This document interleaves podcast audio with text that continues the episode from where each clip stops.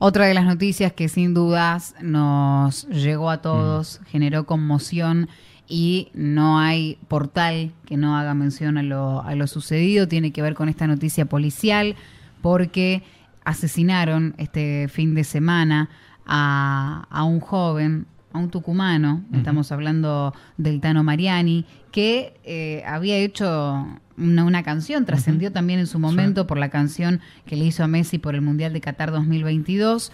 Esto sucedió el fin de semana, como decíamos, en, lo que se sabe en respecto a la información oficial es que iba de acompañante en un vehículo al que sujetos en moto dispararon en un episodio Esa es la versión oficial, un tanto confuso. Eh, recibió un impacto que lo hirió de, muerte. Mm. En, esta es la información oficial que circula, pero nosotros estamos en comunicación telefónica con su papá, con Ramón Mariani, para poder charlar sobre lo sucedido, que nos cuente, porque él también tiene su propia versión de, los hechos. Ramón, bienvenido a LB7. Acá te, abrazamos muy fuerte por la situación que, estás atravesando tanto vos como toda tu familia. Gracias, gracias. Sí, eh, te comento. Eh, bueno, eh, mi hijo eh, salió a las 3 de la tarde de casa porque lo invitaron a ver el partido en, en la calle este, Manuela Pedraza y 9 de julio. este, bueno, se dirigieron ahí, vieron el partido de Argentina. Eh, cuando terminó el partido, eh, como a las 7 de la tarde, este, ya estaba por volver de casa y la chica, que es Luciana, la dueña de casa, le dijo, quédate, Tano, este, ya vamos a hacer una cena y después se van más tarde. Entonces, bueno, él decidió quedarse a compartir, este, pero tipo 11 de la noche llegó una persona que no le sabemos el nombre, amigo de Luciana, este, y eh, en ese momento mi hijo se fue a comprar unas gaseosas a la vuelta de la casa Luciana en un almacén. Eh, cuando volvieron, este muchacho dijo que lo habían asaltado, que le habían robado la cadena de oro y un teléfono. En ese momento mi hijo dijo, bueno, hablemos a la policía este, para que veamos qué pueden hacer. Eh, este muchacho dijo, no, eh, no hablé a la policía. Y a la vez dijo, bueno, sí, ese teléfono que me robaron tiene información que no tiene que saber nadie. ¿Entendés? Bueno, el nombre del muchacho no lo sabemos, solo lo sabe la dueña de casa porque era amigo de ella. eh, bueno, ya cerca de las 1, 1 y 20, eh, ya mi hijo dice, bueno, este, vamos a la casa.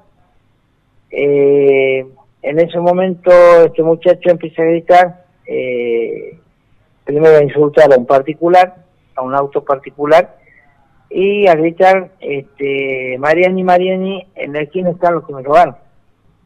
Este, vení, ver la segunda como hablan ellos y vamos a, seguirlo, vamos a recuperar el teléfono.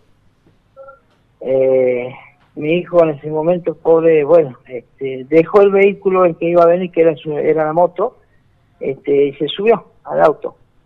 Eh, de ahí salieron este, Celeste, que es la pareja que ha ido con mi hijo, este, ya había pasado más de dos horas y no volvían.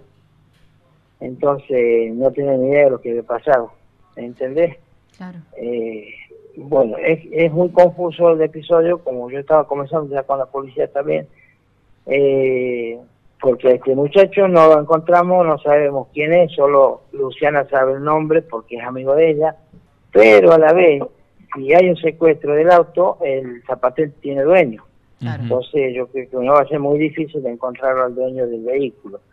Eh, claro, ¿qué, ¿qué, te quiero decir confuso? Que el, este muchacho al hablar de un teléfono que tiene algo importante no sabemos qué es, ¿entendés? Este, eh, yo ayer fui a la policía, ya tienen el video de cómo pasó el, la muerte de mi hijo, este, eran dos motos, una moto negra, que no pueden eh, decir si era una Honda o una Motomel, no saben bien la policía, y la otra una moto blanca, una moto de 110 chicas, del cual el que iba atrás de esa moto le hizo un disparo, impactó a mi hijo. Este, bueno, eh, ya más de eso yo no, no, no te puedo mm. decir porque es lo que, que, que, que, yo sabía. Yo llegué al lugar después de yo seis y media de la mañana, me llamaron, me dijeron que mi hijo estaba desaparecido, mm. no sabía lo que había pasado hasta que yo llegué al lugar de la casa esta de la chica de Luciana, eh, donde yo en la mesa de ella estaba el teléfono de mi hijo, tarjetas de crédito, el documento, que mi hijo se fue sin nada en, esa persecución. Este, y a la, a la vez, este muchacho, hay una versión que él dice que llama 911, pero con el teléfono de mi hijo. Mm. Pero ¿cómo puede ser si no, no, estaba en Claro, si el teléfono de mi hijo estaba en la casa de Luciana y después hay otra versión que si él habló al 911 se comunicó con el teléfono. Si a él le roban el teléfono, ¿con qué teléfono se comunicó? Es confuso. Mm. Es confuso. Eh, ¿Y este, puedo decir. Sí, este joven, este joven que llevó tu hijo, ¿ya está identificado? Este, por eso, mm. yo creo, yo quiero creer que sí, que la policía uh tiene identificado, porque si el auto está secuestrado, supuestamente estaba secuestrado en la comisaría segunda, y fuimos hasta ahí y al auto no lo vi, yo no lo vi, yo ahí fui, ayer, dos veces, a la mañana tarde el auto no estaba, no estaba, entonces, ahora dónde está el auto, si ya lo tienen, en, la, cuando estuvieron haciendo la pericia el auto estaba, y hay patente, hay una patente que en ese momento se sacó una foto, supuestamente ya deben saber quién es el dueño, y vamos a llegar. Es la clave de lo que le pasó a mi hijo, ese muchacho. Ramón, ¿cómo, ¿Cómo llegan ustedes a conocer esta, esta versión? ¿Hablan los amigos, hablan los conocidos? ¿Hay cámaras de seguridad? Eh, hay cámaras de seguridad en la zona, eh, pero no en la zona, sino en las cámaras de seguridad de casa, de cada casa. Eh, te explico, la duda mía hoy, hoy recién estaba conversando con, con, con la novia de mi hijo, este, me estaba diciendo, cuando ellos se fueron a la vuelta no escucharon ni disparo ni nada, que en ese momento habían supuestamente lo habían asaltado a muchacho. En la esquina de la casa de esta chica hay una cámara de un domicilio que yo creo que esa puede enfocar y saber si realmente ocurrió el asalto a este muchacho del teléfono y la cadena. Y es realmente que, que fue así. Y si él hizo una denuncia. Aparentemente no la hizo porque cuando mi hijo le dijo, llamamos a la policía, mi hijo este, tiene amigos, compañeros de escuela que están trabajando dentro de la fuerza, él lo, lo, estaba llamando para que, bueno, busquen a esa persona y puedan recuperar el teléfono. Este muchacho dijo, no, porque tengo para comprar más. Mm. Entonces, ¿quién es? No sé. Mm. Esa es la realidad. Solo Luciana, en la dueña de casa, sabe quién es porque es amigo de ella, no amigo de mi hijo. Esa no, ese día, o sea, esa noche lo conoció recién mi hijo, este muchacho. Qué increíble. Eh, qué locura todo, ¿no? Em, sí, el, Tano cuántos años tenía? 32 años. 32 el 24 de este mes había cumplido los 32 años. Mm. Eh, es muy joven. Sí, el, el, sueño de él era eh, es cantante, pues, pero mm. mucho antes, cuando fue más chico, era cantante lírico. O sea, él está preparado, él se preparó para, para cantar no es que agarró un micrófono y se puso a cantar. Estudió, ¿entendés? Es compositor, es autor. Le hizo una canción a eh, Messi. Es, la última. y la hizo hace casi en menos de un mes, eh, con la ayuda de, un amigo que tiene un estudio de, grabación, eh, y bueno, y hizo este un estilo nuevo, el propio estilo de él, y te cuento más, gente de Córdoba ya la estaba escuchando, los cordobeses lo sentían como de él, mm. que realmente no es tucumano sino es cordobés para ellos, y lo estaban esperando. El, si las cosas iban bien, ya en febrero, enero estaba viajando a Córdoba mm. para probar suerte, a ver si, como se dice muchas veces, eh, bueno, en tu propio lugar no, no, no, no surgiste, vas a otro lugar y terminan escuchando tiene más de 12 años de carrera mm. artística.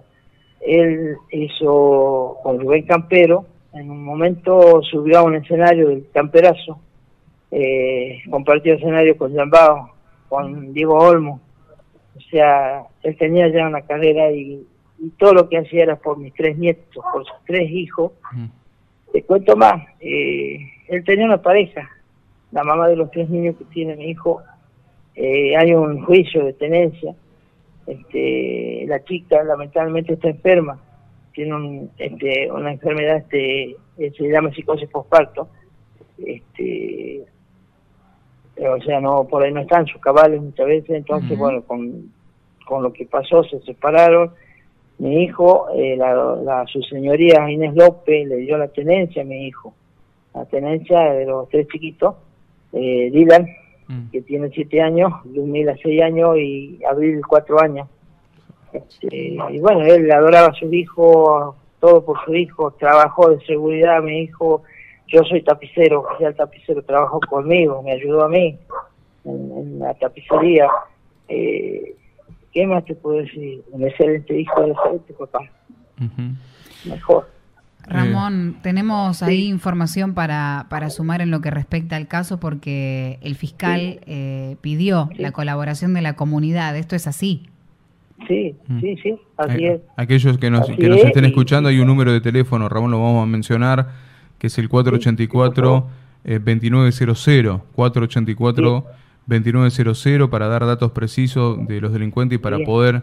Eh, para que lleguemos la verdad. Para, para que lleguemos a la verdad porque hay, hay, que, hay que buscar la justicia, hay que llevar paz a la familia, porque ahora están estos tres chiquitos y, estás vos, Ramón, está la familia también con estos niños. Seguro, seguro. Eh, pero nada, eh, me imagino una, un, joven lleno de, sueños, de ilusiones. Mucho. un mucho, Y ahora, ahora, mm. ahora con, el, con el tema que, que, que le hizo para Messi, para la selección, eh, estaba más más más que entusiasmado mm. inclusive inclusive el sábado este, con su teléfono se comunicaba con uno de mis hermanos que se llama Leonardo este tío dice eh, pasaron el tema mío en un programa de televisión que es elegido ah. eh, y contento muy muy feliz dice y esto me ha sumado mucho para mis seguidores me están siguiendo cada vez más este, y se nos produjo la ilusión mm.